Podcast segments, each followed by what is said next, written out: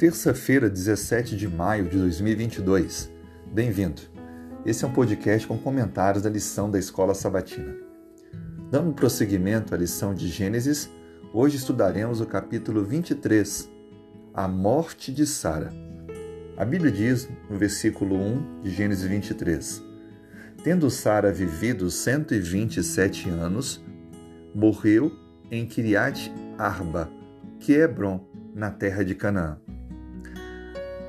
A menção da morte de Sara é um fato muito interessante. Primeiro, que além de mencionar a morte dela, é mencionada a sua idade, 127 anos. Isso mostra a importância que tinha Sara na história do povo do Senhor. Ela é a única mulher em todo o Antigo Testamento que se menciona a idade, ou seja, ela ocupava uma posição de destaque. O que chama atenção também é o que acontece imediatamente à sua morte. O capítulo 23 de Gênesis menciona que Abraão procura os proprietários, os donos daquela terra, e solicita então que lhe fosse dada, pelo devido preço, uma porção de terra, aonde estava também uma caverna chamada Macpela. Abraão intercede ao povo, aos líderes, e Efron, o proprietário dessa porção de terra, depois da insistência de Abraão, concede a ele, por um devido preço, aquela porção. Veja, Abraão queria consolidar a promessa de Deus de ser herdeiro de toda aquela terra.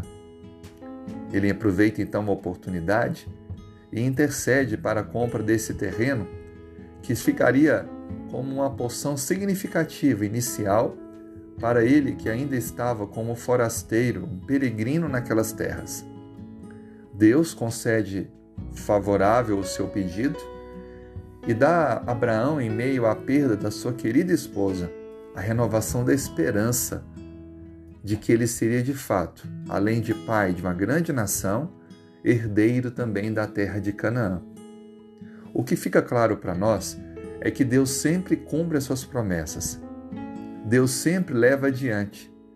Desde que nós confiemos e deixemos Ele conduzir todas as coisas, Ele nos dará a vitória. Assim foi com Abraão, e assim é comigo e com você hoje também. Desde que confiemos no Senhor, Ele vai estar conosco, trazendo consolo, conforto e também a confirmação da promessa que nos fez. A promessa maior é que Ele nos dará um novo céu e uma nova terra, onde habitará a justiça, onde não haverá sofrimento, dor, doença e nem morte. Como anseio viver nesse local, nessa nova terra.